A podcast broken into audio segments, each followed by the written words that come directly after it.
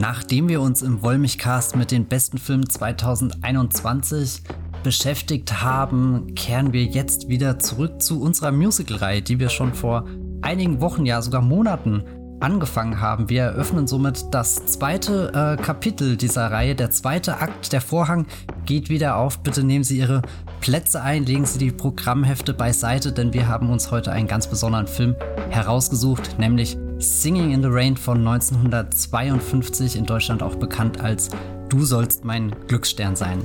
Ich bin der Matthias Hopf und bei mir ist wie immer die Jenny Jecke von thegeffer.de. Hallo Jenny. Hallo Matthias. Ich freue mich heute sehr über diesen sehr besonderen, sehr bunten, sehr musikalischen, sehr gut gelaunten Film zu reden, der vielleicht auch die eine oder andere düstere Facette über das Treiben im Hollywood der 1920er Jahre offenbart und möchte da eigentlich nur noch sagen, dass falls ihr diesen Film noch nicht gesehen habt, wird es in diesem Podcast natürlich zu allerlei Spoilern kommen. Wir werden darüber reden, wie gewisse Menschen durch den Regen tanzen und äh, dabei den einen oder anderen Regenschirm öffnen, in Pfützen springen. Falls ihr das völlig unvoreingenommen sehen wollt, dann springt jetzt schnell ab, schaut euch diesen wunderbaren Film an und kommt wieder zurück. Und für alle, die es geschafft haben, die Einleitung bis an diesen Punkt zu überstehen, viel Spaß beim Zuhören.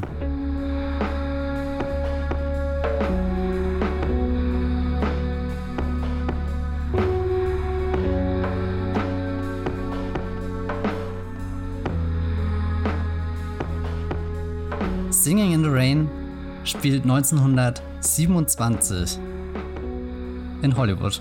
Und das war. ich habe komplett falsch geatmet, gell? Ich,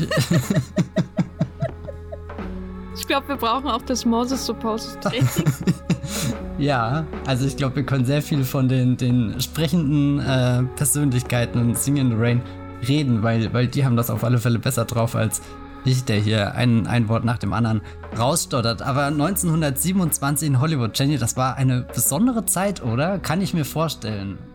Ja, es kam ein kleiner Film namens Jazz Singer ins Kino, der alles verändert hat, der erste Tonfilm.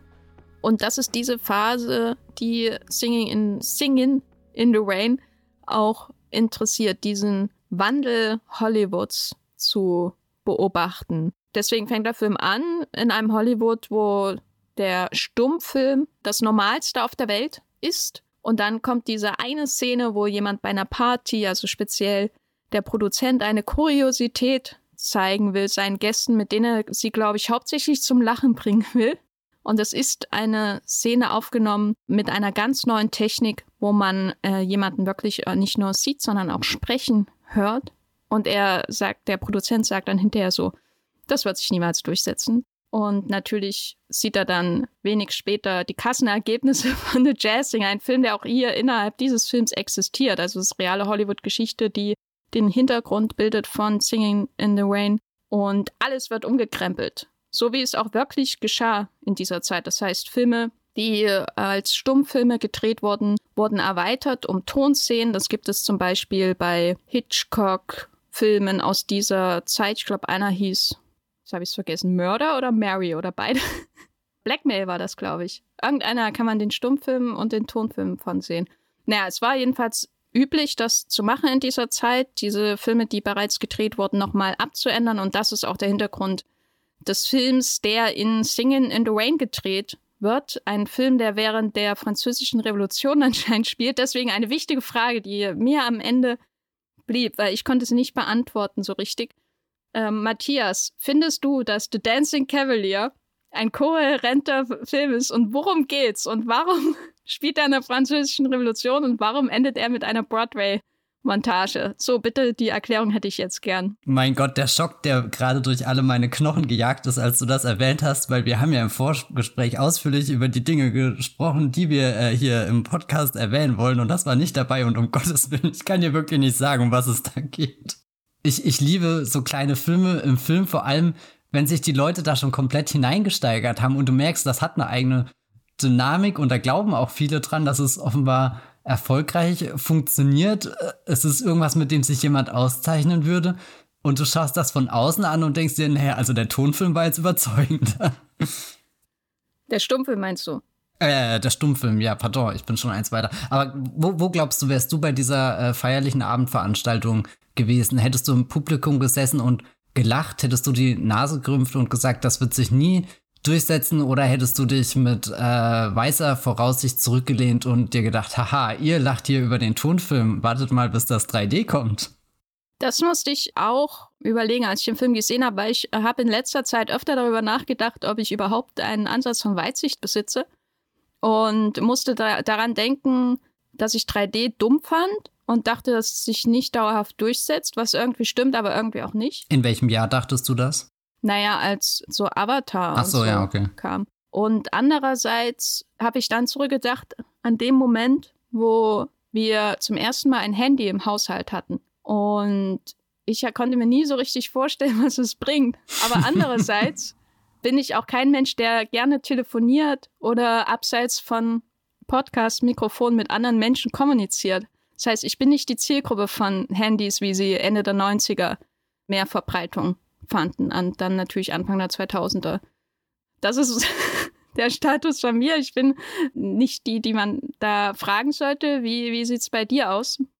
Ich habe mich das gestern gefragt und bin auch irgendwie zu keinem Ergebnis gekommen und habe mich dann eben versucht zurückzuversetzen in den Moment, wo ich am ehesten so einen großen Umbruch äh, mitgekriegt habe. Und das wäre halt tatsächlich das Jahr 2009 mit Avatar gewesen. Und da war ich in meinem jugendlichen Leichtsinn einfach nur begeistert. Und da haben wir direkt Tickets gebucht, weil wir das erleben wollten. Und als ich Avatar im Kino gesehen habe, war ich auch der Meinung, das ist das Geilste, was ich je gesehen habe. Aber das war damals eh die Zeit, wo ich aus jedem Film rausgekommen bin. Und das war so mein Fazit. und irgendwie habe ich dann gemerkt, es haut vorne und hinten nicht hin. Gerade eben war noch Transformers der beste Film, jetzt auf einmal Fluter Caribbean 3 und wo ordne ich überhaupt das Born Ultimatum ein? Also das hat dazu geführt, dass die Lieblingsfilmliste irgendwann wirklich aus allen Nähten explodiert ist. Ich kann mich halt dran erinnern, dass diese anfängliche Begeisterung für Avatar sehr schnell umgeschlagen hat, als die nächsten zwei Kinobesuche Alice im Wunderland und Kampf der Titanen war. Und da habe ich mich dann auch wie so ein Trottel irgendwie gefühlt, der halt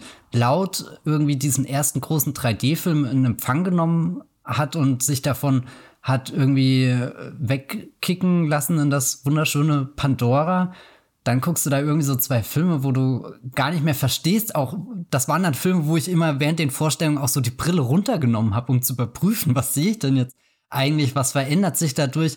Und, und das hat mir weiß nicht, so ein bisschen im Herzen wehgetan, dass, dass diese Naivität, mit der ich in Avatar reingegangen bin und dieses, dieses pure Erleben, was da war, wo ich gar nicht dran dachte, ziehe ich jetzt die Brille ab oder nicht, sondern der, der hat halt eine So-Kraft einfach. Der Film damals ähm, gehabt, hat dich eingeladen in seine Welt und, und dieser, dieser Magie 3D Funken ist ziemlich schnell sehr, sehr verblasst und ich meine, es gab dann immer mal wieder Filme, die das haben auf, äh, lassen. Aber ich glaube, dadurch bin ich auch sehr schnell skeptisch gegenüber 3D geworden. Und dann kamen natürlich all die anderen Geschichten dazu, dass du halt, äh, wovon ja auch äh, Kampf der Titanen und Alice im Wunderland betroffen waren, dass es weniger eine künstlerische Entscheidung ist, als einfach die Entscheidung, du haust das durch, konvertierst deinen Film, damit er irgendwie in 3D in die Kinos kommt, kannst dann den Aufpreis einnehmen, aber es waren halt keine Filme, die in 3D gedacht waren. Und ich finde, den Unterschied merkst du ja bis heute, wenn du sowas wie dann später so, so manche äh, Filme hier von Paul W.S. Anderson, da, da steckt ja eine ganz andere Überzeugung dahinter, was 3D wirklich für das Kino bedeuten kann. Und jetzt sind wir sehr weit weg von Singing in the Rain.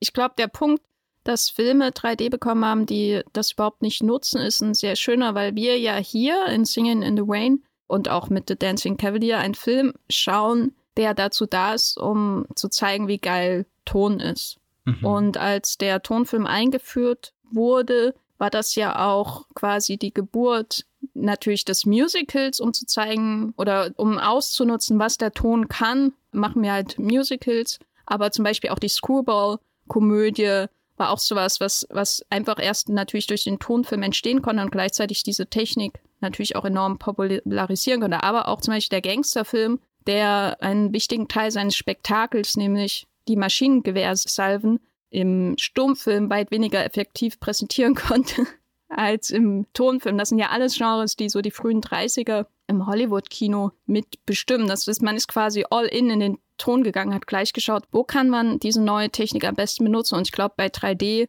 war die Vielfalt einfach nicht groß genug oder das Interesse nicht groß genug zu erkunden, wo kann man das eigentlich überall sinnvoll benutzen. Und am Ende blieben dann eben nur die Tentpoles mit großen Effekten und dann viele andere Filme, die eigentlich kein Interesse da haben, haben sich wirklich mit 3D auseinanderzusetzen, sondern eher ähm, auf den Aufschlag des Ticketpreises zielen. Da braucht es halt schon jemanden, der sagt, adieu au langage. Dass das nicht der große Blockbuster unserer Zeit geworden ist, Mensch. Ich meine, wir haben ja im Dezember, kommt ja das große Kinowunder mit Avatar 2. Ich glaube immer noch nicht, dass dieser Film existiert. Es tut mir leid. Na, es kam ja neu schon mal eine offizielle Pressemitteilung. Das hat mir unerwartet viel Vertrauen gegeben, dass das wirklich passiert. Aber wenn man bedenkt, dass wir vor zwei Jahren den ersten Trailer für Morbius gesehen haben und noch kein wirkliches Bewegtbild aus Avatar 2. Und das sind doch die zwei großen Filme, die Anfang und Ende dieses Kinojahres äh, markieren werden. Ja, ich, ich befürchte, Morbius wird schon gar nichts mehr markieren, weil der wurde jetzt äh, verschoben. Also es ist ja jetzt nicht mal der große Superheldenfilm, der den Anfang 2022 macht. Der, der startet ja jetzt im Windschatten, also nee, nicht im Windschatten, sondern einfach nur im Schatten von The Batman. Ob das nicht eine sehr unkluge Entscheidung war, da hätte ich lieber den Windschatten von Spider-Man mitgenommen und Omikron, äh, naja. Aber zurück zu unserem eigentlichen Thema. Singing in the Rain. Du hast im Vorfeld dieses Podcasts gesagt, dass er dich an Once Upon a Time in Hollywood erinnert. Warum? Also einerseits haben wir hier einen Film über Filme, über Kino und speziell über Hollywood. Also ein Film, der, der schon in seinen ersten Minuten sehr klar macht, dass er sich auf so einer Metaebene bewegt, dass er auf sich selbst und seine Entstehungssituation und seine Entstehungslandschaft und all das draufblicken kann. Und dann wirkte die Hauptfigur für mich hier, dieser von Gene Kelly gespielte Don Lockwood, also der, der große Star, den wir gleich am Anfang auch auf dem roten Teppich kennenlernen, der tritt dann ans Mikrofon. Also das heißt, er ist schon jemand, der von Anfang an hier äh, die Gabe hat zu sprechen in diesem Film, was ich sehr auffällig finde, weil, weil die, die, die Schauspielerin, die ihn begleitet, seine große Liebe slash einfach nur sein, sein, sein Co-Star gar nicht spricht. Ich meine, das wird später auch enthüllt warum das so ist, aber das fand ich dann auch spannend, dass das in einem Film, der, der halt eben auch diese, diese Zeitenwende beobachtet, wo der Stummfilm in den Tonfilm übergeht, dass du da schon irgendwie so eine, so eine Teilung hast von einem Star, der da sich immer sehr gut anpassen kann und einen Star, der irgendwie so perfekt geeicht auf ein ganz bestimmtes Zeitfenster ist und eben dieser Don Lockwood hat mich irgendwie an so eine Mischung eben aus den beiden Once Upon a Time Figuren erinnert. Bei Tarantino sind sie aufgeteilt. Du hast Rick Dalton, den Schauspieler und Cliff Booth, den, den Stuntman, der hinten dran steht, also Leonardo DiCaprio und Brad Pitt sind das, die die beiden spielen und zusammen ergeben sie irgendwie so eine, so eine, so eine Kraft des Kinos, die du nicht aufhalten kannst. Das denn, sie wird irgendwie abgestellt auf undankbare Bösewichtsrollen in irgendwelchen Procedurals, die nach drei Wochen wieder vergessen sind. Aber, aber was die gemeinsam erreichen können, glaube ich, das versucht äh, Tarantino immer wieder herauszuarbeiten. Der Film versucht ja da auch viel sich um, um deren Arbeitsbeziehungen, Freundschaft, was auch immer zu fokussieren, da, da mehr Kontext zu geben. Und jetzt bei der Gene Kelly-Figur kommt das alles irgendwie zusammen. Er war zuerst dieser Stuntman, hat verrückte Dinge gemacht, vermutlich Dinge, die heutzutage durch keine Gewerkschaft jemals wieder durchgewunken werden würden und hat dann dadurch sich den, den Grundstein seiner Karriere gelegt, hat größere Angebote bekommen, ist immer mehr ins Rampenlicht gerückt und ist jetzt eine der schillerndsten Persönlichkeiten und die Frau, die mir da zur Seite steht, ganz am Anfang, diese Lina Lamont, wird eher so als die Hollywood-Diva eingeführt, die am Anfang natürlich gar nichts mit dem Stuntman zu tun haben will, ihm sogar in den Arsch tritt. das war eine witzige Szene. Aber ich glaube, insgesamt schaut der Film nicht sehr, sehr würdevoll auf sie. Sie wird dann oft so abgestellt mit, naja, sie macht das alles nur für den Ruhm und sie dreht sich ein bisschen die Welt wie sie will. So für die äh, Klatschpresse sollen die beiden ein Paar sein und in ihren Augen ist das auch der Fall, während der Don Lockwood ganz versucht, diplomatisch immer um den heißen Brei rumzureden, um sich da möglichst keine, keine Türen und Tore zu verbauen. Also man, man lernt das Hollywood da schon als ein Ort kennen, wo man sehr geschickt auf alle Fälle sein muss, wie man sich gerade mit wem stellt. Und es ist äh, ähnlich wie bei Once Upon a Time ja auch eine Zeitenwende. Ne? Also bei Once Upon a Time haben wir auf der einen Seite den Star, der jetzt im, im Fernsehen mal locht, weil das äh, große Studiosystem natürlich schon lange zusammengebrochen ist. Und der, wenn es noch da wäre, wahrscheinlich eine lukrative Kinokarriere wirklich auch auf Dauer gehabt hätte. Und stattdessen musste er nach Europa gehen, um Nazis abzufackeln. Und auf der anderen Seite gegenüber wohnt Roman Polanski. Und das New Hollywood kündigt sich an, um, um diesen Vergleich nochmal weiter zu strapazieren. Also diese, diese, entweder, entweder wirst du hinweggeblasen von dieser Zeitenwende, so wie die Lina Lamont im Verlauf dieses Films, oder du gehst mit. Ich äh, würde aber sagen, dass Singing in the Rain viel mehr Interesse damit hat, bloßzustellen, wie Hollywood wirklich funktioniert. Zum Beispiel durch diesen Anfang, wo er, wie du ja gesagt hast, ins Mikrofon spricht, äh, auch bei dieser großen Premiere und dann erzählt er sein ganzes Leben und alles ist eine Lüge, was er sagt. Genau wie die Star-Magazine diese Lügen über falsche Biografien verbreitet haben. Immer noch in dieser Zeit, auch in den ähm, frühen 50er Jahren, wo dieser Film entstanden ist, da war das ja alles noch da. Das, das Studiosystem war schon im Niedergang begriffen seit äh, Mitte der 40er Jahre, aber dieses, diese Fankultur, die von den Studios gezielt aufgebaut wurde, die gab es ja noch. Und es gab auch diese Magazine noch, in denen frühere Scheidungen zum Beispiel von Stars, bevor sie berühmt geworden sind, einfach ausradiert wurden aus der Vita, in dem ihre Herkunft beschönigt oder auch verschlimmert wurde, um äh, Mitleid zu erzeugen. Das war ja alles gang und gäbe, dass diese, dieses Leben umgeformt wurde. Und der Film den du damals geschaut hast, 1952 bist du ins Kino gegangen, hast Singing in the Rain geschaut, naja, oder halt du, du sollst mein Glücksstern sein, der zeigt dir, wie du belogen wirst. Aber alles mit Dignity. Mit Dignity, genau. Solange du es würdevoll tust, alles okay. Das finde ich schon, schon krass. Also wir hatten ja schon diverse Meta-Filme in unserer Musical-Reihe, die sich mit ihrer eigenen Profession auch beschäftigt hatten. Allen voran natürlich auch ähm, The Bandwagon oder auch All Dead Jazz. Da ging es meistens eher so um das Geschehen am Broadway selbst. Aber so eine große Rolle spielt das ja in keinem der anderen Filme. So dieses, schaut mal, wie es wirklich läuft. Und Singing in, in the Rain macht das ja alles in sehr nett verpackt trotzdem, würde ich sagen. Also, wenn du da eintauchst in diesen Film am Anfang, Hast du das Gefühl, du siehst eine Hollywood-Satire? Na, sie fühlt sich manchmal schon bissig an, dadurch, dass es so zwei, drei Momente gibt, die ausrutschen und eben dadurch, dass das so ein Wort wie Dignity ein paar Mal zu oft erwähnt. Also da, da, eigentlich, eigentlich finde ich diesen, diese Eröffnungsmoment sehr gut, weil er dich auch irgendwie reinzieht und dich auch irgendwie Teil der Dynamiken werden lässt, irgendwie dir zeigt, wie cool das ist, aufzusteigen, äh, ein bisschen von diesem Hollywood-Gefühl zu erleben. Also er, er ist gleichzeitig verführerisch, aber hat so ein paar Spitzen, glaube ich, die er dir entgegenfeuert und die kannst du dann nicht ignorieren. Also irgendwas merkst du, dass nicht ganz rund läuft oder dass, dass hinter Traumfabrik nicht nur Träume existieren, sondern auch ein paar andere Dinge, die weniger schön sind, als man auf den ersten Blick denkt.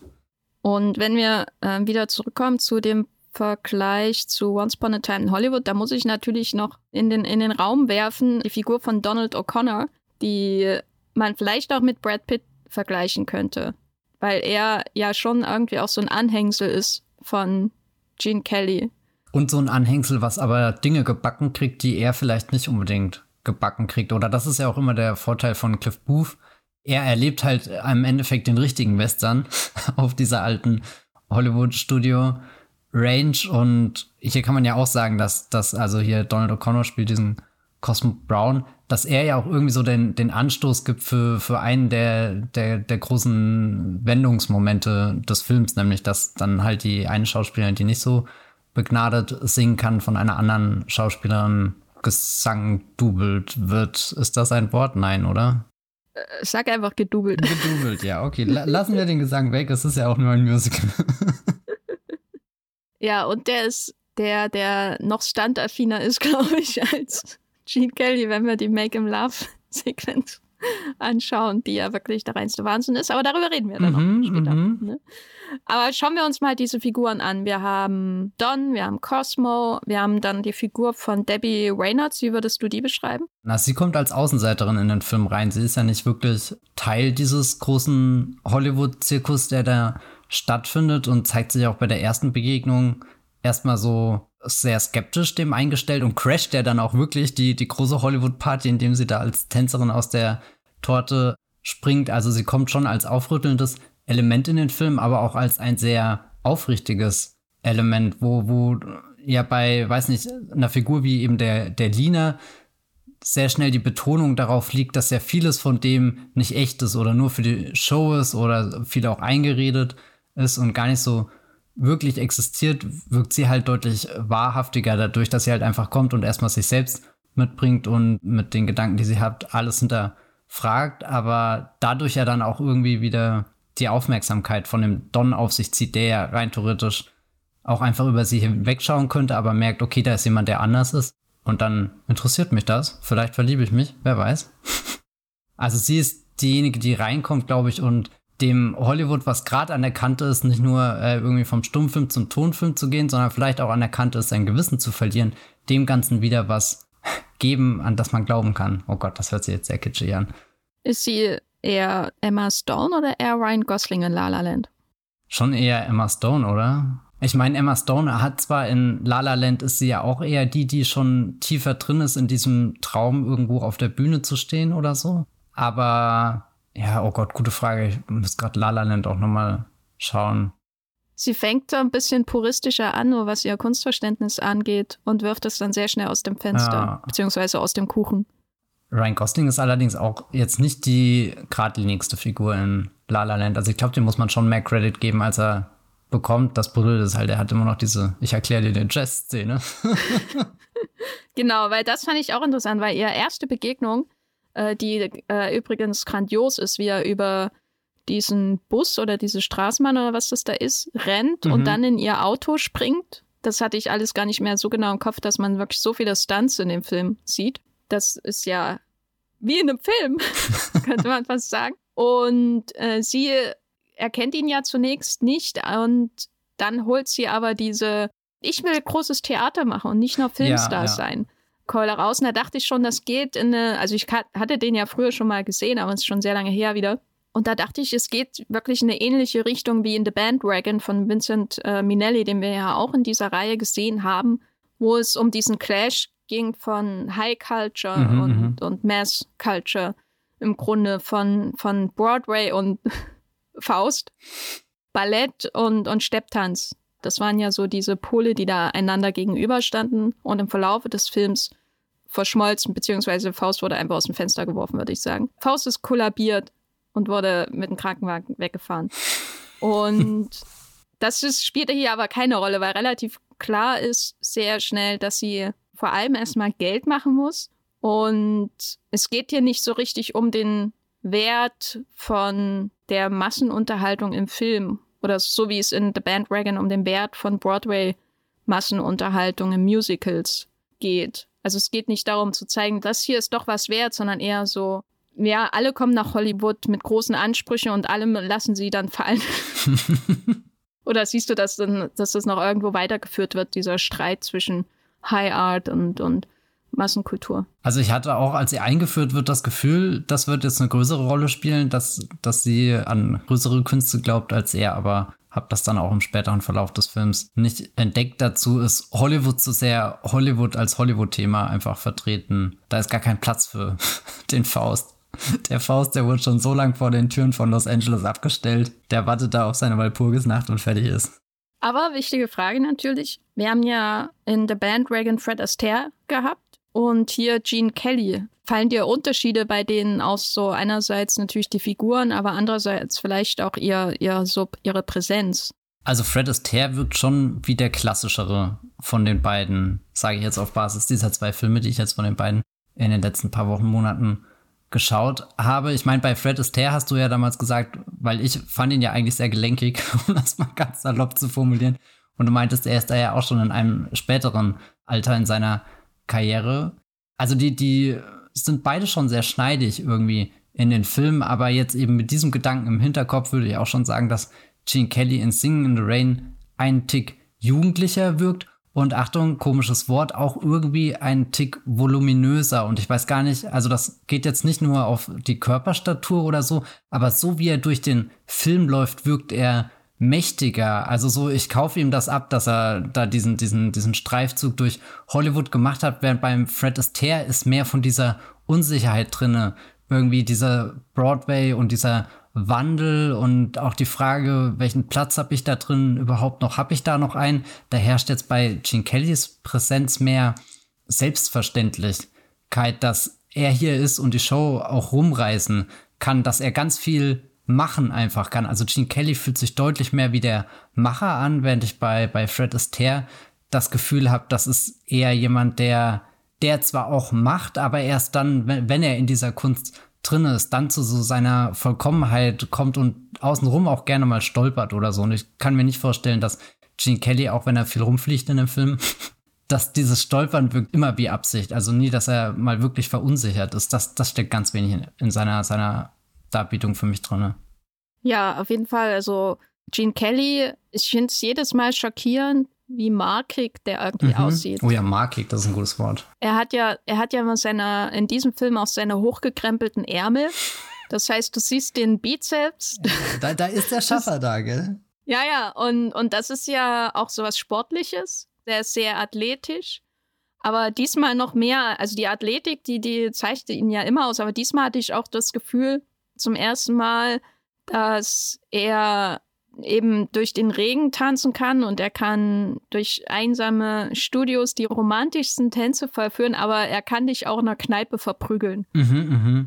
Was sicherlich auch an der Narbe äh, liegt, die er, die er im Gesicht hat, da an der, an der Wange, aber auch so generell einfach seine körperliche Präsenz, während, während Fred Astaire natürlich in The Bandwagon sowieso, weil der ist ja schon etwas älter, aber generell eine recht schmale Person ist und auch ein natürlich ein schmales Gesicht hat, aber eigentlich auch eher so mit Frack und Top-Hat wahrscheinlich generell eher assoziiert wird, also in seinen Filmen aus den 30ern, aber eigentlich eher so der Gentleman ist. Wenn ich Fred Astaire und Gene Kelly in eine Bar schicke, zu einem Barfight, würde ich sagen, dass Gene Kelly ihn relativ schnell besiegt. Ähm, wie, wie siehst du das? Wer, wer gewinnt und wie viele Minuten braucht es und was ist die Waffe? Also die beiden gegeneinander, oder was? Ja. Ja, nee, das ist schon ein Faustschlag vollkommen ins Gesicht und Fred Astaire liegt am Boden. und das sind überhaupt nicht meine Sympathien, die hier zum Ausdruck kommen gegenüber den Schauspielern. Finde ich eigentlich beide toll.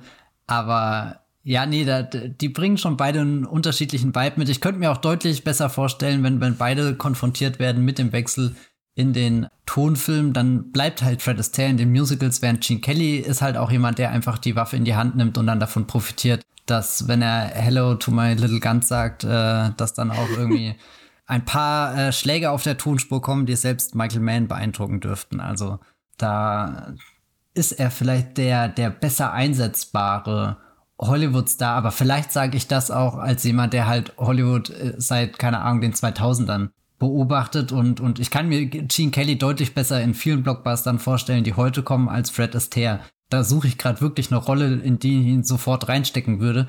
Während ich äh, würde behaupten, dass, dass Gene Kelly problemlos jeden Dwayne Johnson-Film stemmen kann, auch den mit dem Riesenaffen. Ja, auf jeden Fall. Der wirkt moderner einfach als Star. Ja. Gut, dass wir die Dwayne Johnson-Frage geklärt haben. Ja, irgendwie weiß gar nicht, ob ich da so glücklich drüber bin, aber ich befürchte, ich habe es auch ausgesprochen und ja, ich kann ihn mir auch sehr gut in, in Jumanji vorstellen. Schon irgendwie. Also er wirkt so, so als Allround-Talent einsetzbar. Und das, was ja Dwayne Johnsons Karriere irgendwie ausmacht, ist ja dieser, dieser Satz mit dem Franchise Viagra, dass er einfach jemand ist, den kannst du sehr gut irgendwo einsetzen und das gibt ihm so einen Boost. Und keine Ahnung, ob Gene Kelly jemals in einem großen Franchise mitgespielt hat. Gab es sowas früher überhaupt? Ja, es gab die Universal, Universal Monster. Ah ja, Franchise. stimmt natürlich, gell. Prestige Pictures waren normalerweise eher keine Franchise, sondern eher dann die Filme, die du äh, beim Kinobesuch vorher schaust, die mm. B-Pictures, die kürzer waren, das waren, da gab es ganze, halt Serien, auch diese ganzen Sherlock Holmes-Filme mit Basil Rathbone zum Beispiel. Ähm, ja, ich glaube, wir müssen wieder zurückkommen. Es wird gerade so. echt einfach nur noch ein, ein kunterbuntes Durcheinander hier im Podcast. Am Ende müssen wir dann äh, feststellen, wer welchen Avenger spielen würde. Oh mein Gott. Wir kommen echt beide vors Filmgericht für, für die, die Sachen, die wir hier zu, zu Ton bringen. Hm. Ich glaube, äh, die einzige Lehre, die man hier mitnimmt aus dem Podcast, ist, dass Gene Kelly der Dwayne Johnson seiner Zeit war. Oh Aber Gott. wie sieht's denn aus mit ähm, Lena Lamont, gespielt von Gene Hagen, die äh, ich jedes Mal bemitleide, wenn der Film losgeht, weil sie, sie hat natürlich diese hohe Stimme, die die Schauspielerin auch sehr bewusst aufsetzt. Die redet nicht immer so. Und dann wird sie ja so zum, zur Lachnummer für weite Strecken des Films, weil sobald dann der Ton Einzug hält in Hollywood, versucht man dann um sie herum irgendwie Filme zu machen, obwohl bei, bei ihrer Stimme halt nicht zu verkaufen ist. Und das ist ja auch eine reale Geschichte im Grunde von vielen Stars dieser Zeit, die es nicht geschafft haben, im Tonfilm ähm, Fuß zu fassen, wegen ihrer Stimme, wegen ihres Akzents und so weiter. Und dann im späteren Verlauf des Films wird sie dann einfach zur Bösewichtin stilisiert, weil der Film offenbar eine Bösewichtin braucht, um dem Erfolg von Newcomerin Debbie Reynolds bzw. Kathy im Wege zu stehen. So, was, was hältst du von ihr? Weil für, für mich ist sie eher noch ein Schwachpunkt und was hat nichts mit der, der schauspielerischen Leistung von Gene Hagen zu tun, die ich hier sehr zauberhaft ähm, unangenehm finde in diesem Film. Ja, nee, ich glaube, der Film bringt sie schon in eine unglückliche Position. Also auf der einen Seite hast du ja einen Film, der, der fast als viel Good Movie durchgeht und auf der anderen Seite sind dann so die Seitenhiebe, auf die Filmindustrie, die auch manchmal mehr weh tun, als du es auf den ersten Blick denkst. Aber bei ihr habe ich halt das Gefühl, da schießt, schießen sie sich direkt ein, auch dadurch, dass sie sie ja am Ende auch zu einer Person machen, die du ganz äh, offensiv hassen kannst. Das ist jetzt sehr, sehr krasses Wort, aber wie du schon gesagt hast, das ist ja jetzt kein, kein erfundenes Schicksal, was ihrer Figur zuteil wird, sondern das, das fußt ja auch auf, auf Dingen, die in Hollywood tatsächlich passiert sind. Und da äh, hätte ich es ehrlich gesagt schöner gefunden, wenn, wenn sie weiß nicht, sich mehr auf das tragische Element dahinter verlassen hätten. Und ich glaube, dann hätte sie ja auch fast so, so ein heimlicher Star des Films werden können, wo du sagst, okay, auf der einen Seite ist offensichtlich äh, Gene Kelly hier irgendwie drinne und da kommt keiner vorbei, aber wenn du da dann so eine, so eine Underdog-Figur hast, über die es am Anfang sehr leicht ist, Witze zu machen, auch weil sie der Film zehn Minuten lang so aufbaut, bis sie dann das erste Mal den Mund aufmacht und dann merkst du schon, warum alle, alle Männer im Smoking außenrum schon so heimlich in sich hineinkichern, weil sie wissen, dass diese Enthüllung gleich kommt und, und dass das ganz unangenehm wird. Also so, so der, der Film weiß ja wirklich in, in jeder Faser lässt er dich merken, auf, auf was für eine Wendung er da hinausläuft, dass, dass der, also so, so, wenn sie, auch, auch diese, diese Szene später, wenn der Tonfilm dann präsentiert wird und dann die Idee kommt mit, okay, der Jessinger ist erfolgreich, wir müssen jetzt ganz Hollywood schnell mal umbauen, alle Studios, alle Produktionen und überlegt mal, wie viel Geld wir damit verdienen. Das ist gerade wirklich die größte Sensation, seitdem dieser riesengroße Affe 33 auf dem Empire State Building gestanden hat. Ha, das war zu dem Zeitpunkt noch gar nicht der Fall. Äh, oh Gott, 27 sind wir erst. Ich bin vollkommen durcheinander. Dadurch, dass der Film ja 52 erst in den Kinos kam. Das ist die größte Sensation, seit damals ein Zug in La Ciotat eingefahren Danke. Ist. Ja, das, das, sind die Grundpfeiler des Kinos. Äh, und das Wollmilchgas. und das Wollmilchgas.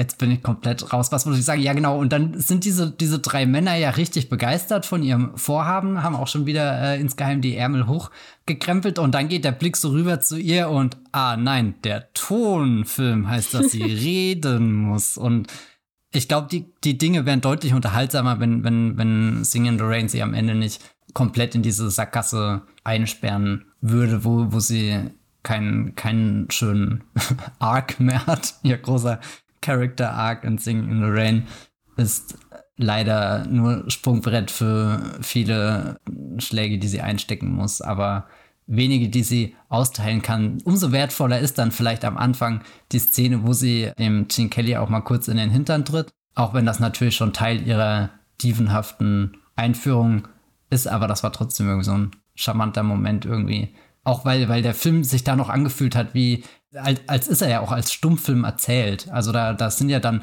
klar, er hat irgendwie sein Voice-Over, wo er die große Geschichte auspackt, wo er das alles mit seinen Worten erzählen kann. Aber der Moment, wo du es dir richtig vorstellen kannst, sind ja irgendwie die Bilder, die auch so ein bisschen minimal vorgespult wirken, also dass du diese schnelleren Bewegungen hast, wie du das auf den Stummfilmen hast, also keine natürlichen Bewegungsabläufen, sondern wo schon so eine, so eine Grundkomik eingebaut ist oder, oder nicht automatisch eine Komik, aber auf alle Fälle erstmal das, eine Distanz zu dem Gezeigten. Also es wirkt alles wie eine gestellte Situation, die auf irgendeine Pointe herausläuft, halt meistens irgendwie einen, einen Gag oder so. Ja, und bei ihrem Arc zeigt, der. Film, zeigt der Film so eine leichte Grausamkeit die The Bandwagon fehlt, wo die äquivalente Figur der Jeffrey Cordova, der große, prätentiöse Theatermann, der Fauster auf die Bühne bringen will als Musical und das wird dann aber gar nichts, eben dann integriert wird in das gemeinsame Schaffen. Da geht es ja um den Community-Gedanken, so der Theater, People, dass, dass man alle Differenzen auch überwinden kann, indem man gemeinsam Kunst schafft und die Leute damit auch unterhält. Und hier ist es eher etwas simpler in der Sicht, dass sich Talent durchsetzt.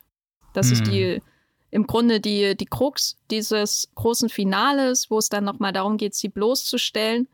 Und ich weiß nicht, ich weiß nicht genau, ich kann alles verstehen, was da passiert und ich nehme es im Film jetzt auch nicht übel, weil das ist eigentlich auch alles super realistisch, was da passiert in, in Singing in the Rain mit der Lina-Figur. Aber andererseits hat es für mich immer ein Geschmäckle, wenn, wenn sich über den Dialekt lustig gemacht wird, weil das suggeriert ja auch, dass sie aus äh, ja niederen Verhältnissen vielleicht auch kommt oder so, aber vielleicht denke ich da auch zu viel hinein. Ich weiß auch nicht. Ich habe immer Mitleid mit ihr. Ist halt irgendwie so unangenehm, dass sie alleine am Ende ist in einem Film, der ja dann irgendwie feiert, dass sich ein Team an genialen Köpfen irgendwie zusammengefunden hat und das hat ja dann fast schon so ein unangenehmes Elitendenken in Hollywood mit drinne, dass es ganz leicht ist, dann irgendwie jetzt kommt der Tonfilm, jetzt kommt unsere Ära, das reißen wir an und so und jeder, der da nicht mithalten kann, ist ganz krass, äh, der muss äh, zurückbleiben. der, der überlebt nur der Stärkere irgendwie und das Starksein ist halt in dem Fall, dass das Können nicht nur im Schauspiel, sondern auch im, im Sprechen und Singen. Hm.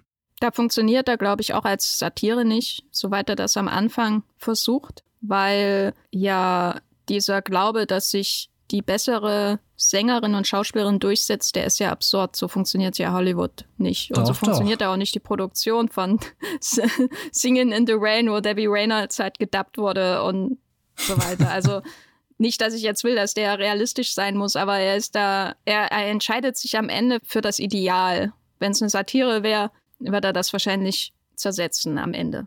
Ja. Und ich meine, die anderen Figuren, die gewinnen, sind ja jetzt auch keine durch und durch grausamen Figuren. Also Gene Kelly ist schon grausam. Nein, ist er natürlich nicht. Auch wenn wir ihn jetzt schon als Schläger im Grunde in diesem Podcast charakterisiert haben. Oh, ja. Aber kommen wir doch mal zu den Stärken von Singing in the Rain. Und das ist das Singen und später auch in the Rain, nämlich die, die Musik und der Tanz, was meistens gleichzeitig passiert. Wir können jetzt natürlich jede einzelne Nummer durchgehen, das wäre aber wahrscheinlich problematisch für die Laufzeit dieses Podcasts, der dann wahrscheinlich noch länger wäre als unser Podcast zu den besten Filmen 2021. Aber abgesehen von Singing in the Rain, worüber wir auf jeden Fall reden muss, müssen, was sind die Nummern, an die du zuerst denkst, wenn du an diesen Film denkst und warum denkst du an sie? Also ich denke an die Nummer, deren Titel mir jetzt schon wieder entfallen ist. Welche? Wo sie vor diesem äh, lila dämmernden Hintergrund stehen. You were meant for me. Ah ja, genau, You were meant for me. Das ist ja auch diese Szene, wo wir ganz kurz schon mal bei äh, Umstand die Um, glaube ich, drüber geredet haben, dass es da so, so einen kurzen Moment gibt, wo sie das visuell ein bisschen nachstellen.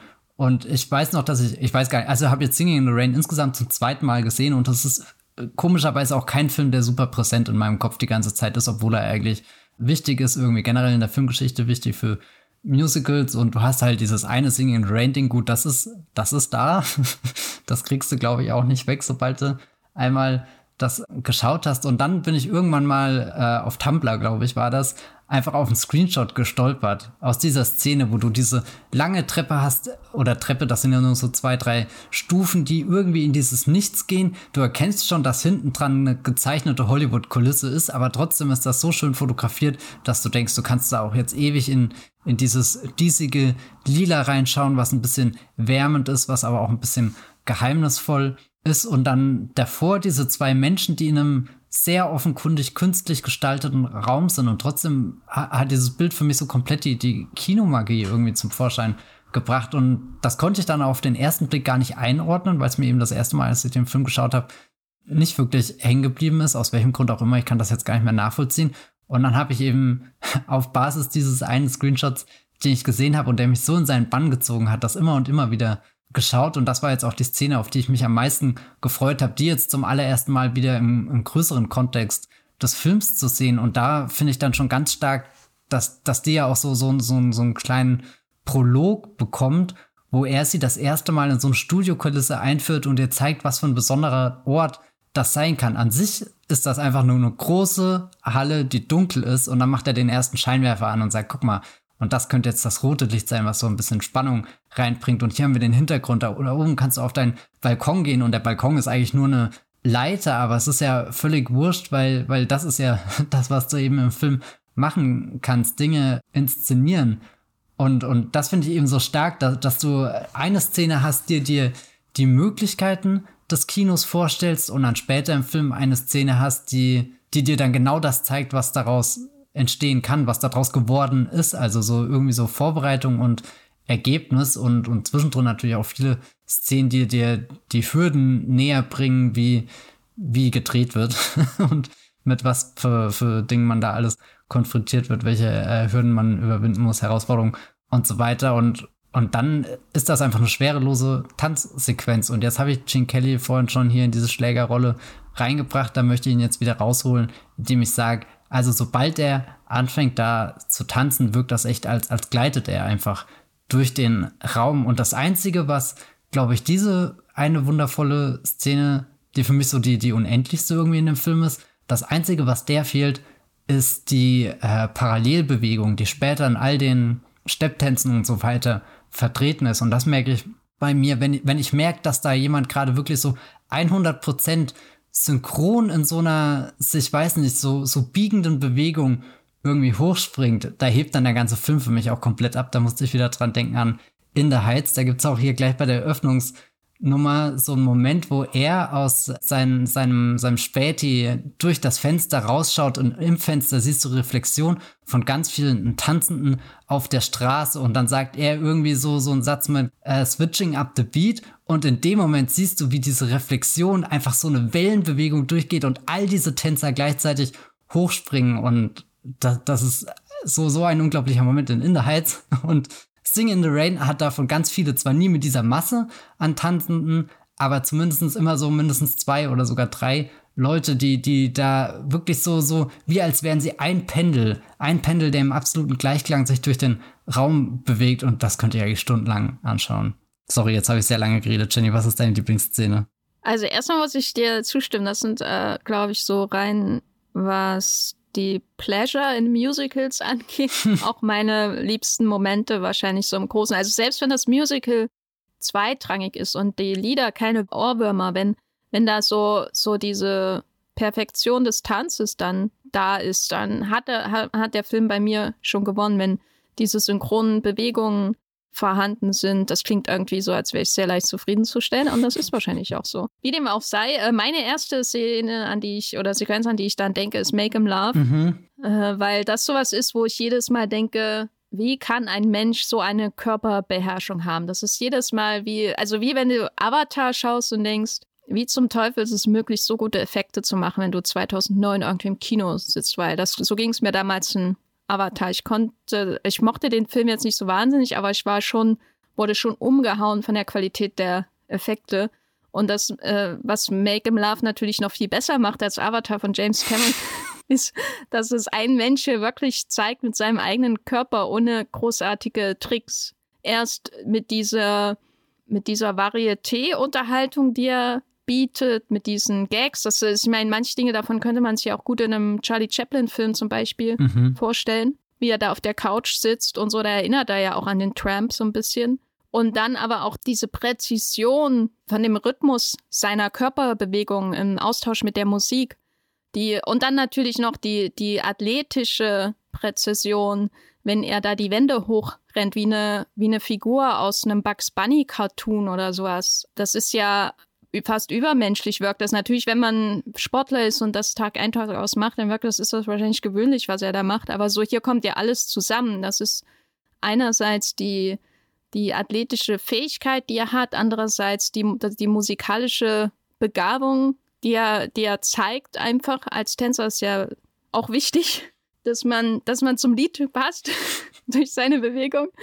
Und das, wie das hier verschmilzt. Und es wirkt aber gleichzeitig nicht so wie so ein, wie so ein offensichtlicher Trick oder so, der dir jetzt gezeigt wird oder so. Also es ist ja immer noch ständig das Gefühl, wir sehen hier Cosmo zu und nicht irgendjemand, der jetzt reinkommt und, und ein gelernter Tänzer ist und das jetzt zeigt, und dann geht er wieder raus aus dem Film. Obwohl das hier ja Riesenspektakel ist, wirkt es immer noch so, als gehört das alles organisch so in diese Welt hinein. Das finde ich sehr gut. Also da ist auch das schauspielerische Element dann da. Er ist ja immer noch Cosmo die ganze Zeit. Und hier kommen quasi diese drei Dinge zusammen und führen zu absoluter Perfektion, wo ich jedes Mal, wenn ich den Film schaue, nicht glauben kann, wie gut das gemacht ist. Das ist nicht die berührendste Musiknummer in dem Film. Das würde ich auch sagen, ist die in dem Studio und dann natürlich diese eine da mit dem Wasser.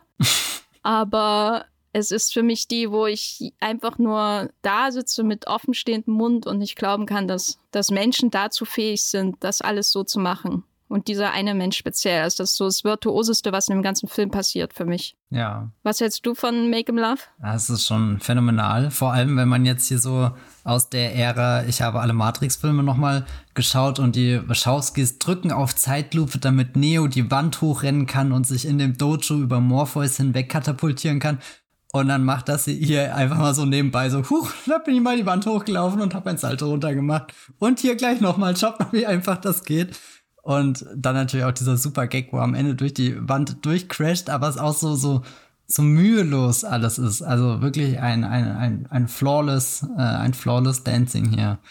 Die mochte ich auch sehr. Ist jetzt auch zum ersten Mal gewesen, dass ich die Szene so bewusst irgendwie abgespeichert habe. Also das ging mir eigentlich bei, bei allen Tanzszenen, außer eben Singing in the Rain, weil das halt dieser riesengroße Klotz ist, um den du nicht rumkommst, der dir halt von allen Seiten eingehämmert wird. Aber ich glaube, dann nutze ich das gleich mal, um die Überleitung zu Singing in the Rain zu machen es ist auch schön, die Szene dann einfach mal wieder in dem Film zu sehen, wo all diese Popkulturbezüge, die sich außenrum da aufbauen, also irgendwie die den Moment schon so überlebensgroß machst, dass du dich manchmal fragst, ist der überhaupt noch real?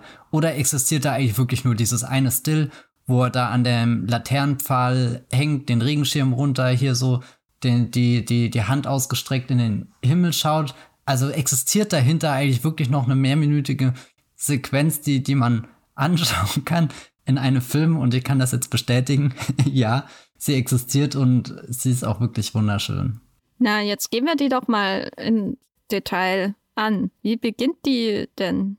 Na, du hast auch eher was Leises, was Schüchternes, aber du hast von Anfang an auch schon jede Menge Wassermassen, was ich super bemerkenswert finde, wie einfach dieses Set konstruiert sein muss, dass das nicht ein kompletter Schlamassel war. Ich meine, du, du kannst sie ja im Endeffekt nur mit Gummistiefeln betreten, plus was sind denn das für Böden, die die da reingelegt haben, dass es nicht die Farbe weggeschwemmt hat und vor, vor allem, dass auch die, die Sprünge, also er wird ja auch immer energischer, also generell so, so ein Lied, was sich ja immer weiter steigert und seine Bewegung immer ausgelassener durch den, den Regen und du, du zweifelst ja nie, dass das eigentlich gerade echter Asphalt sein muss, dass er da wirklich irgendwo durch so eine völlig verregnete Gasse läuft. Und ich habe echt jedes Mal, wenn er mit dem Fuß ausgeholt hat, um in die nächste Pfütze so richtig reinzusteppen, weiß nicht, da, da habe ich irgendwie unglaublich hingeguckt, weil das fühlte sich so fast schon dreckig irgendwo an. Weiß jetzt nicht, ob das das richtige Wort ist, aber viele der Szenen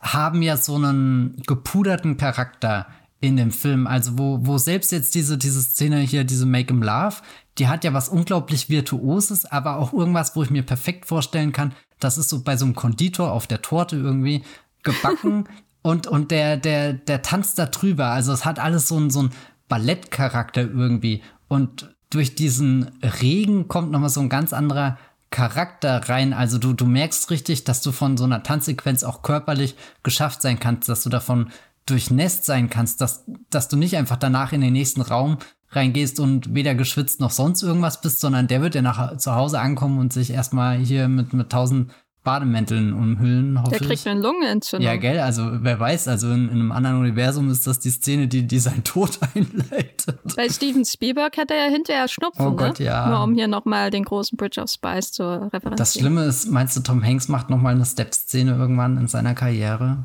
Hm, das wäre natürlich schön. Ich sehe ihn aber jetzt eher in der Rolle von dem Studioboss in Singing in the Rain als in der Rolle von Gene Kelly oder Donald Ja, ich befürchte, in dem Alter, wo er jetzt ist, ist das die Rolle, die ihm bleibt. Oh, ja. wie, wie stehst du denn zu dem ganzen, ganzen Regen in der Szene?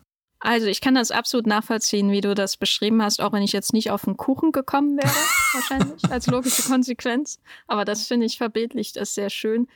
Mm, also ich habe mitgesungen gestern. Ah, okay. Das ist, glaube ich, in unserer ganzen Musical-Reihe der erste Film, wo ich mitgesungen habe, was aber auch daran liegt, dass äh, wahrscheinlich in der ganzen Musical-Reihe, abgesehen von Somewhere, Somewhere Over the Rainbow aus The Wizard of Oz, wahrscheinlich der erste Song ist, bei dem ich den Text kenne. Was, du hast die ganzen Banger bei Nashville nicht mitgesungen, Jenny? Nee. also, das ist eine Szene, wo ich jedes Mal, wenn ich sie schaue, denke, die kann doch eigentlich gar nicht so gut sein. Und dann ist sie aber einfach, mhm. einfach so gut. Und jedes Mal, wenn ich sie schaue, denke ich, gibt es nicht, gibt es nicht virtuosere Szenen? Ja, gibt es in diesem Film selbst auch. Natürlich auch in vielen anderen Musicals gibt es nicht aufwendigere, gibt es nicht berührendere vielleicht sogar. Und trotzdem ist, also jetzt so in der ganzen Kinogeschichte auch, und trotzdem ist das ja die Szene, an die wahrscheinlich viele denken, wenn sie an ein Musical denken, an eine Musical-Szene. So, das ist die, die Singing in the Rain-Sequenz quasi die, die Musical-Szene schlechthin. Wahrscheinlich in der amerikanischen Kinogeschichte. Und wie jedes Mal, wenn ich die schaue, denke ich so, jetzt musst du mal darauf achten, warum das so ist. Und ich schaue mir die manchmal auch einfach auf YouTube an, einfach um gute Laune zu kriegen, weil ich gehe zwar, geht dann zwar so analytisch ran, insbesondere wenn ich mir den ganzen Film anschaue, aber am Ende singe ich halt mit. Und da ist dann natürlich nichts Analytisches mehr da. Und ich glaube, das liegt auch an dieser von dir erwähnten Komponente mit dem Regen. Also man sollte öfter über den Regen in Singing in the Rain sprechen, weil das hier eine völlig alltägliche Sequenz ist. Es ist nicht der Tanz zwischen zwei Liebenden, wie da vor im Studio, und es ist nicht die Virtuosität von Donald O'Connor oder die Virtuosität von Massenszenen in zahlreichen Musicals, sondern es ist einfach ein Typ, der eine Straße runterläuft. Und dann aus dieser einfachen Idee mit diesem Regen, eigentlich eine sehr betröppelte Stimmung, könnte man fast sagen, kommt dann diese, als hätte sich jemand gesagt, ich mache es mir heute besonders schwer, diese Herausforderung aus diesen Zutaten zu zeigen, wie fühlt es sich an, verliebt zu sein und große Gefühle zu schaffen, obwohl du so wenig hast, um damit zu arbeiten. Du hast dieses Lied, was ein Banger ist, sicherlich, aber was auch schon in vielen anderen Filmen vorher vorkam. Das ist ja ein Musical, für das kaum neue Songs geschrieben wurden. Es stammt alles aus der MGM Library im Grunde oder aus der, der Bibliothek an, an Songs, die, für die sie halt die Rechte hatten. Und dann dazu kommt ja noch das, was du schon erwähnt hattest, dass im Grunde vorerst gezeigt wird, auch wie Filme gemacht werden und die Illusion zerstört wird, um dann die Illusion wieder zusammenzusetzen und das noch zu toppen. Und das passiert ja in keinem Song in dem ganzen Film so, wie es in Singing in the Rain passiert. Ne? Wir sehen, wie das Studio funktioniert und wie Romantik erschaffen wird. Und dann sehen wir, wie wirklich Romantik erschaffen wird und und Gefühl. Und das passiert mit so wenig Ausgangsmaterial eigentlich so, wenn man das mal ähm, rein pragmatisch benutzt. Wie erzielst du Großgefühle auf der Leinwand? Wir haben nicht den wunderschönen Sonnenuntergang. Wir haben keinen Blick über LA wie in La La Land. Wir haben nur ein, eine Person und dann eben den, den Fahrer am Anfang und den Polizisten am Ende und dann den, den er seinen Regenschirm gibt. Aber alles ist, wenn man sich das so als Perlenkette, die aneinandergereiht wird, anschaut, alles wird perfekt zusammengesetzt. Diese Art und Weise, wie er sich von seinem Fahrer verabschiedet, finde ich einfach so süß und mm. lustig jedes Mal. Und dann, äh, wie er alleine natürlich mit dem Wasser arbeitet, sein Tanzpartner in dieser Szene.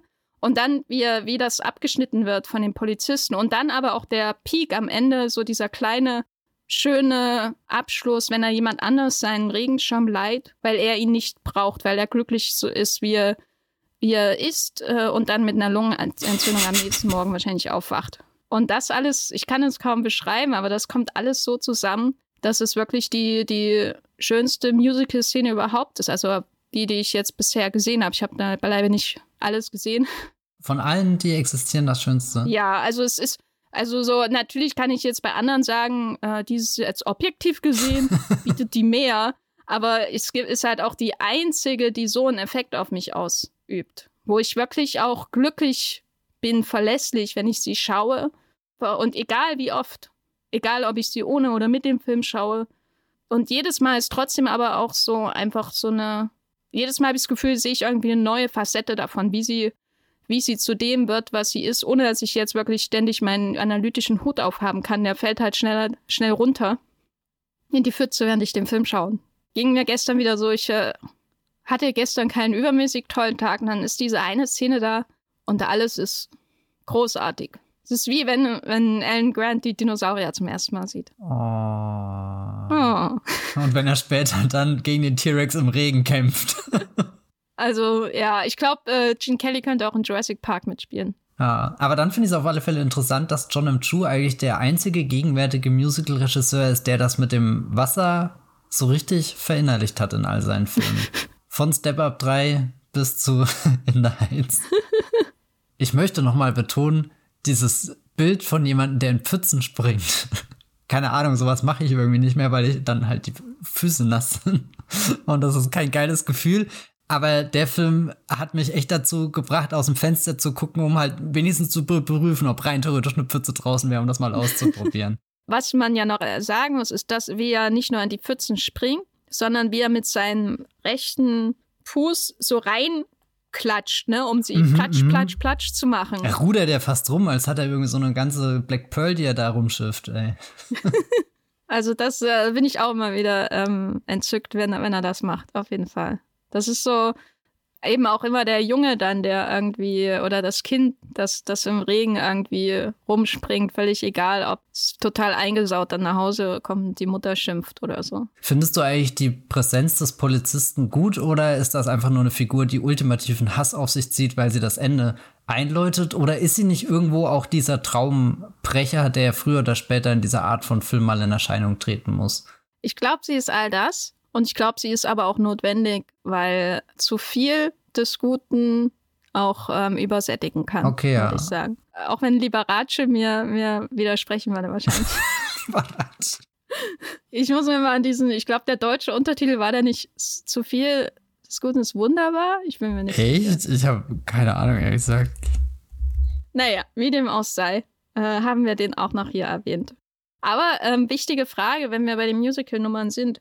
Ich glaube, eine der eher kritisierten Musical-Nummern ist das große Finale, habe ich gemerkt, als ich mir Reviews durchgelesen habe. Ich habe es nie so gesehen, glaube ich, weil wahrscheinlich das überhaupt nichts mit allem zu tun hat, was davor passiert. Diese Riesensequenz des Musicals im Musicals, die ja auch ähm, plottechnisch, wie schon erwähnt, überhaupt nicht zu The Dancing Cavalier passt. Und ich muss jetzt, musste wirklich lachen, als Donald O'Connor da, die, also Cosmo, die Erklärung bringt, wie kann man das in den Plot einfügen? Und nein, das ergibt überhaupt keinen Sinn, aber das ist Hollywood for you. Und dann gibt es diese große Sequenz, die offensichtlich wahrscheinlich eigentlich aus irgendwas anderem stand, diese Broadway-Melody-Sequenz, die auch sehr dem Finale von, wie auch überhaupt der dritte Akt, sehr dem Finale von dem ein Jahr später erschienenen The Bandwagon ähnelt, die beide ja aus von der Freed Unit von MGM produziert wurden. Also das ist sicher kein Zufall, dass sie sich so ähneln. Aber ich muss sagen, obwohl die überhaupt nichts mit dem Film zu tun hat, der gedreht wird, oder der Story, die in Singing in the Rain erzählt wird, ist die doch ähm, ein Traum, oder? Also das ist doch wirklich ein würdiges Finale für den Film. Ich denke dann gar nicht so sehr gern an den, die eigentliche Kinopremiere, die dann noch kommt, sondern das ist für mich eigentlich das Finale. Wie, wie siehst du die? Ja, wirkt auch nochmal wie so ein Moment einfach mit dem, das können wir jetzt schaffen, mit diesem Unlimited Power, den wir jetzt freigeschaltet haben durch den Tonfilm in Hollywood. Und guck mal hier, da sind auch schon Farben und alles. Da, also ich glaube, insgesamt fügt sich das Pandora in The Bandwagon besser in den gesamten Film ein, aber äh, ich würde ja auch unter keinen Umständen hier aus Singing in the Rain rausstreichen. Also überleg mal, du sitzt da im Schneiderraum und sagst so, tschüss, das landet auf dem Boden. Ich glaube, da könntest du nie wieder in den Spiegel schauen. Und deswegen bin ich sehr froh, dass, dass das nicht passiert ist. Nö, die ist, die ist einwandfrei. Kann man drinnen lassen. Kino, hallo. Und das ist ja auch nochmal so ein Moment, wo genau das passiert, was er im Studio vorher erklärt mhm, hat. Mit einem noch offensichtlicheren Studio-Hintergrund. Bei Singing in the Rain ist es ja alles so gestaltet, dass es wirklich so aussieht wie eine Straße in Los Angeles und soll ja nicht aussehen wie ein Studio und das ist ja auch die Herausforderung so des Films erst hier zu zeigen, wie er es macht und dann zu machen. Aber im Finale ist es ja dann wirklich das, da gehört ja die Künstlichkeit dazu. Du sollst ja sehen, dass diese Sequenz in einem Studio entstanden ist, weil sie ja Teil des Films im Film ist das Metaverse ist nichts dagegen, was in Singing in the Rain passiert. Und auch äh, Matrix Resurrections ist, glaube ich, nichts dagegen, was in Singing in the Rain an Metaness da alles abgezogen wird. an der Betrachtung von Film in einem Film über Film. Das ist ja Filmception, oder? Also. Ich freue mich schon so auf Singing Resurrections, wenn äh, der digital nachgestellte Klon von Gene Kelly herausfindet, dass er, was wäre denn der Videospielentwickler in der Musical Hollywood-Schiene? Na, Donald O'Connor, oder? Der macht doch im Finale dann die Musik. Der wird ja immer befördert. Der hat einen, eigentlich den größten Arc des Films.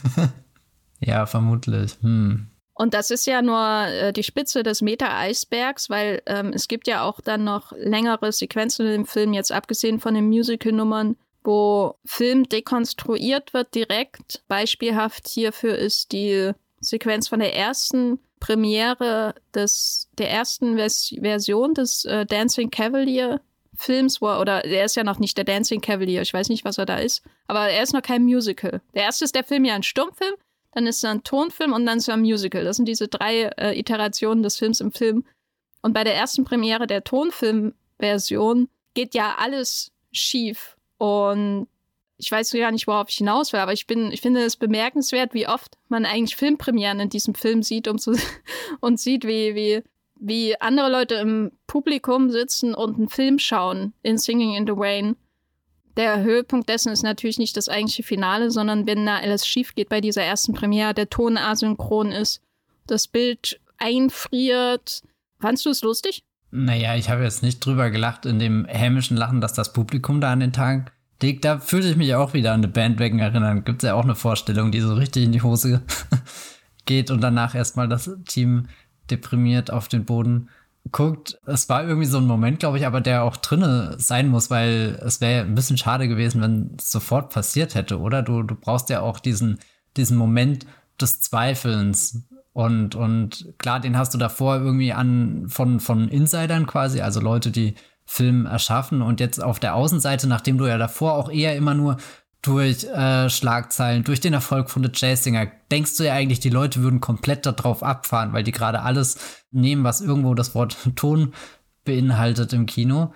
Und dann gehen die da raus und du merkst halt, dass dein, dein Werk, was du geschaffen hast, völlig verkannt wird. Und die sind ja nicht mal unbedingt böse, sondern es ist irgendwie so bis zum Gespött der, der Stadt auf einmal geworden. Und ich glaube, das tut dann sehr weh, wenn du im Endeffekt ein bisschen Pionierarbeit machst oder zumindest schnell aufspringst auf den Bandwagen, der da Pionierarbeit machst, um dein Stück vom Kuchen abzubekommen und dann, dann scheitert es irgendwie, oder das, das finde ich auch einen wichtigen Aspekt, es scheitert der, ich meine, davor sind schon kritische Szenen mit, wie nehmen wir es überhaupt, wie, wie sprechen wir da und sind unsere Schauspielenden gut genug für die Herausforderung, der der Tonfilm mit sich bringt, aber es liegt ja auch immer so ein Fokus auf den technischen Herausforderungen und dass die oft gar nicht richtig eingeschätzt werden können von Menschen, die außerhalb der Produktion stehen. Und die Leute im Kino schauen das dann einfach nur an und entweder denken sie halt, naja gut, das war jetzt totaler Mist oder es ist halt unfreiwillig komisch geworden, was ich mich halt auch immer frage, haben die nicht davor auch schon Filme aus dieser großen Reihe gesehen, die komplett anders waren, aber, aber dass das einfach eine Rolle mit reinspielt, dass das einerseits Film viel Magie ist, aber auch irgendwo ein Stück Technik dahinter, die das ermöglicht. Und, und eigentlich schafft das der Film sehr schön in vielen Filmen, das beides zusammenzubringen, dass nicht irgendwie so eine, so einfach nur Technikgerede da ist, sondern eben, das, das haben wir jetzt davor ja auch schon ein paar Mal an so ein paar Sequenzen erklärt, dass, dass du beide Hälften bekommst und, und siehst, wie es, zusammengeht und, und dass das Ergebnis, was dann im, im, im besten Fall herauskommt, das ist, was dich umhaut und, und das ist dann eigentlich so eine schöne Szene, wo du halt eine minimale Entgleisung hast, oder eigentlich eine Entgleisung, die mit jedem Frame dann auf einmal größer wird, der, der Zeit ähm, projiziert wird, bis, bis dann gar nichts mehr geht und irgendwie ist das schön, weil Film da so eine Art Balanceakt auch irgendwie ist. Ja, die Fragilität der Technik, der neuen Technik, die kommt hier sehr schön zum Ausdruck. Dieses erst bei dem Dreh, äh, wenn sie sich rechts und links vom Mikro wegbewegt, was ja eigentlich alles nachvollziehbar ist, aber auch, und da muss ich wieder böse sein, dem Film, äh, so irgendwie trotzdem so gedreht wird, so inszeniert wird, als wäre es ihr Fehler. Aber wenn du richtig schauspielen willst, musst du ja leider deinen Kopf bewegen. Ja. Äh, aber das, das ist halt alles nicht ausgereift. Und dann, was mir sehr viel Spaß bereitet hat bei dieser Premiere, war nicht mal so sehr, dass wenn es dann asynchron ist, was dann schon sehr lustig ist, auch, aber eher dieses Rascheln. Mhm von allem die Kette, was die für, für Geräusche macht, wenn die sich bewegt. Da könnte ich mich sehr drüber freuen. Das war sehr einfach sehr schönes Sounddesign und die, was direkt so im Film eingesetzt wird, als sehr offensiv in den Vordergrund gerückt wird zur, zur Belustigung des Publikums, was glaube ich auch nicht selbstverständlich ist. Aber dafür ist natürlich so ein Metafilm da, um das mal so richtig auszukosten. Was passiert eigentlich, wenn das mit dem Ton schief läuft? Wo man mehr noch, glaube ich, als bei den Bildern bei Filmen gar nicht so richtig nachdenkt. Also ich glaube, Ton ist leichter zu, zu akzeptieren. Ja, total, ja. Eigentlich finde ich das super faszinierend, dass Singing in the Rain aus der Distanz als so ein vollkommener Film wirkt. So jeder hat ihn als diesen großen Klassiker abgespeichert und jeder kann dir die Singing in the Rain Sequenz erzählen. Und das wirkt halt wie, keine Ahnung, sag mir einen der besten Filme aller Zeiten und dann ist das, sagst du das, weil der halt perfekt wirkt. Und dann ist es eigentlich ein Film, der dir auffächert, wie unfassbar kompliziert es ist, überhaupt eines dieser Bilder herzustellen, die du dann später für alle Ewigkeiten abspeicherst. Gene Kelly, der da durch den Regen tanzt, aber im Endeffekt ist Singing in the Rain eher ein Film, der sehr viel Zeit damit verbringt, dir zu erzählen, was alles passieren könnte, wenn, wenn der Bühnenboden wirklich leckt. und die Wassermassen rausströmen aus Studio Halle C und äh, weiß nicht, welcher Albtraum da noch passiert. Also so, so wie viel Arbeit einfach in, in einem Frame im Endeffekt drin steckt. Also kann man sich ja eigentlich meistens nicht vorstellen, aber es ist unfassbar. Ich glaube, darin ist ja auch was wirklich Besonderes. Es gibt natürlich viele Filme über Filme, wo es so auch überhaupt um die Schwere von Arbeit in Hollywood geht. Aber eigentlich ist der erste Instinkt dann ja meistens bei Filmen übers Filmemachen eher so auf charakterliche Veränderungen, die Herausforderungen des Ruhms und so weiter zu schauen und äh, wie böse das Geschäft zum Beispiel ist, wie Leute hinterhältig sind. Das wird hier natürlich angerissen, aber eigentlich ist das hier eine ganz andere Perspektive. Es geht wirklich um die Craft, so das Handwerk, Filme zu machen und nicht um das Berühmtsein an sich, obwohl natürlich er hier, wie die Beatles in der Hard Day's mhm. Night, auch von Fans verfolgt wird. Ich musste auch kurz dran denken. Aber das ist nicht die Story. Es geht auch nicht darum, wirklich was Ruhm mit Menschen macht, sondern eigentlich ist es eher die Auseinandersetzung mit einerseits dieser Idee, ja, Talent setzt sich durch, aber das ist auch sehr oberflächlich und eigentlich nur für das Happy End da. Aber vor allem dieses, ähm, diese bewusste Entzauberung von dem, was dir unglaublich viel Freude bereitet, um dann diesen Zauber wiederherzustellen. Also erst dekonstruieren und dann rekonstruieren und toppen noch. Und das auf einem technischen Level. Es geht nicht um, hier sind die dunklen Seiten von Hollywoods, nicht The, the Bad and the Beautiful. Äh, heißt der Film so? Von Minelli? Oder ist das die Soap? es gibt eine Soap, die auch so heißt. Bestimmt auch eine Soap. Ich meine den Minelli Hollywood-Film mit äh, Kirk Douglas, so jetzt nochmal, um das hier genau darzustellen. Und, und das ist es ja auf jeden Fall nicht. Und das ist ja auch so ein, vielleicht so was, was Einzigartiges bei Singing in the Rain. Matthias, kannst du jetzt noch Filme schauen oder sind die jetzt alle kaputt gemacht für dich, weil du weißt, dass das leckt alles in den Studios? Ja, nö, ich habe überhaupt keinen Spaß mehr daran. Nee, Quatsch, im Gegenteil, das ist ja eher was, was noch mehr Freude bereitet. Ich habe ja an Weihnachten tatsächlich so ein kleines Projekt gehabt, wo ich versucht habe, eine Szene nachzustellen und dachte, das geht innerhalb von zwei Stunden, wenn ich ein bisschen Kulisse baue, ein bisschen das und das mache, ein bisschen Licht habe und im Endeffekt ist das zu einem 24-Stunden-Projekt ausgeartet, nur damit ich am Ende wirklich so, so ein Bild hinkriegen konnte.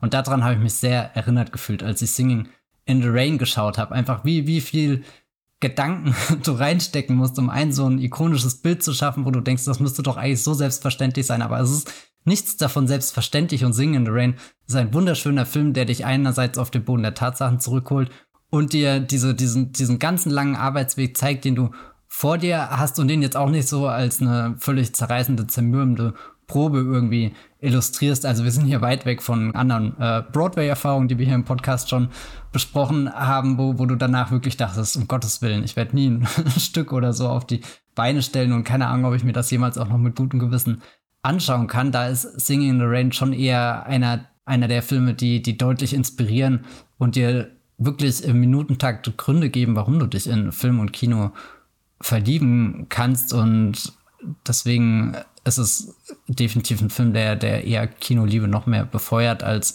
dass er dich ins Grübeln bringen lässt, ob du überhaupt nochmal weiter guckst. Ja, also Äh, ich kann jetzt keine Filme mehr schauen. Echt? Tut mir leid. Ja, es ist jetzt, ist jetzt so leider traurig. vorbei. Du guckst jetzt einfach nur noch Netflix-Serien. Ja, da weiß ich nicht, wie sie entstehen. Die sind einfach von Zauberhand da. Ja, vermutlich ist es wirklich so. Sie sehen auf jeden Fall so aus, als hätte da jemand nicht so lang dran gearbeitet, wie die Menschen an The Dancing Cavalier und, äh, gearbeitet haben in Singing in the Rain. Ein Film, den ich jetzt schon gern sehen würde, um zu erfahren, wie sie das Konzept einer Liebesgeschichte in der Französischen Revolution mit einer Traumsequenz der Broadway-Melodie Ah. verbinden. Ja, nein, also ich finde den Film auch ähm, natürlich toll und das wusste ich auch schon, bevor ich ihn geschaut habe. äh, und ich weiß es immer noch. Es gibt immer wieder neue Dinge daran zu entdecken an Singing, Singing in the Rain.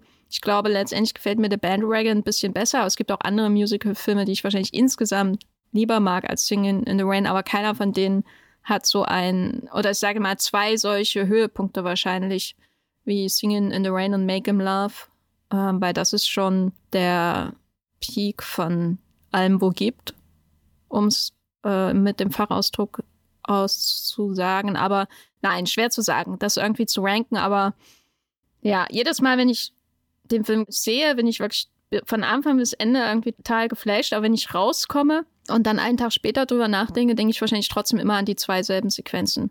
ist ein bisschen seltsam, weil die letzte, das Finale ja nicht schwächer ist als irgendwas, was davor kommt. Äh, also das Finale, die finale Musical-Sequenzen im Film. Aber da gefällt mir wahrscheinlich auch das Finale von Bandwagon ein bisschen besser, weil da wird noch geschossen und getanzt gleichzeitig. Ja, der hat nochmal so einen richtig eigenen Filmcharakter, dieser, dieser Einschub in eine Band. Wecken, glaube ich, der, der führt dich nochmal mehr zum Träumen quer durch Hollywood. Da, da ist The Bandwagon vermutlich auch doch ähnlicher wie La La Land, der ja am Ende auch nochmal so eine ganz große Traumreise eingebaut hat und Sing in the Rain ist da ein bisschen mehr based. Ja, also äh, Vincent Minelli größer als Zeichen Stanley Donen, aber vielleicht ist es auch größer als gleich. Ja, und am Ende ist eh Damien Chazelle über allem. Das war's mit dem Wollmilchgas.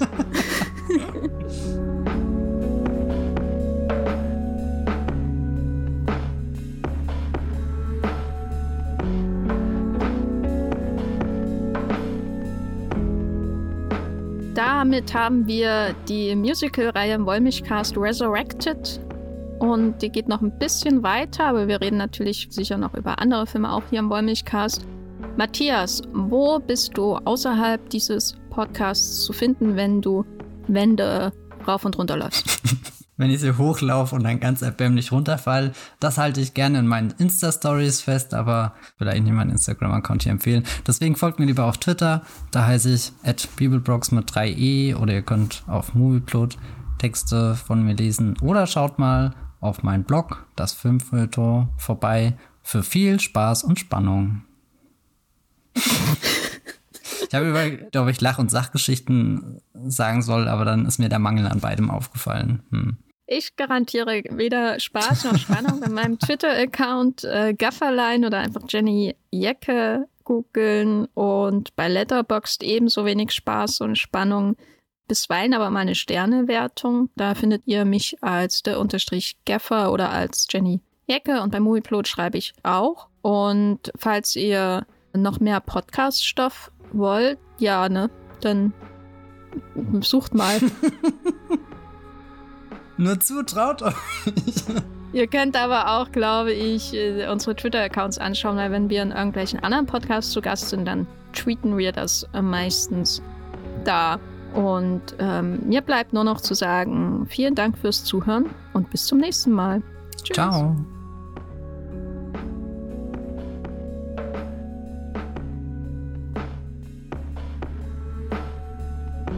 Der Wollmilchcast wird produziert von Jenny Jecke und Matthias Hopf. Unser Intro und Outro stammt aus dem Song Slam Canto von Kai Engel. Ihr könnt unseren Podcast bei allen gängigen Apps abonnieren und wir freuen uns über Kommentare und Bewertungen auf iTunes.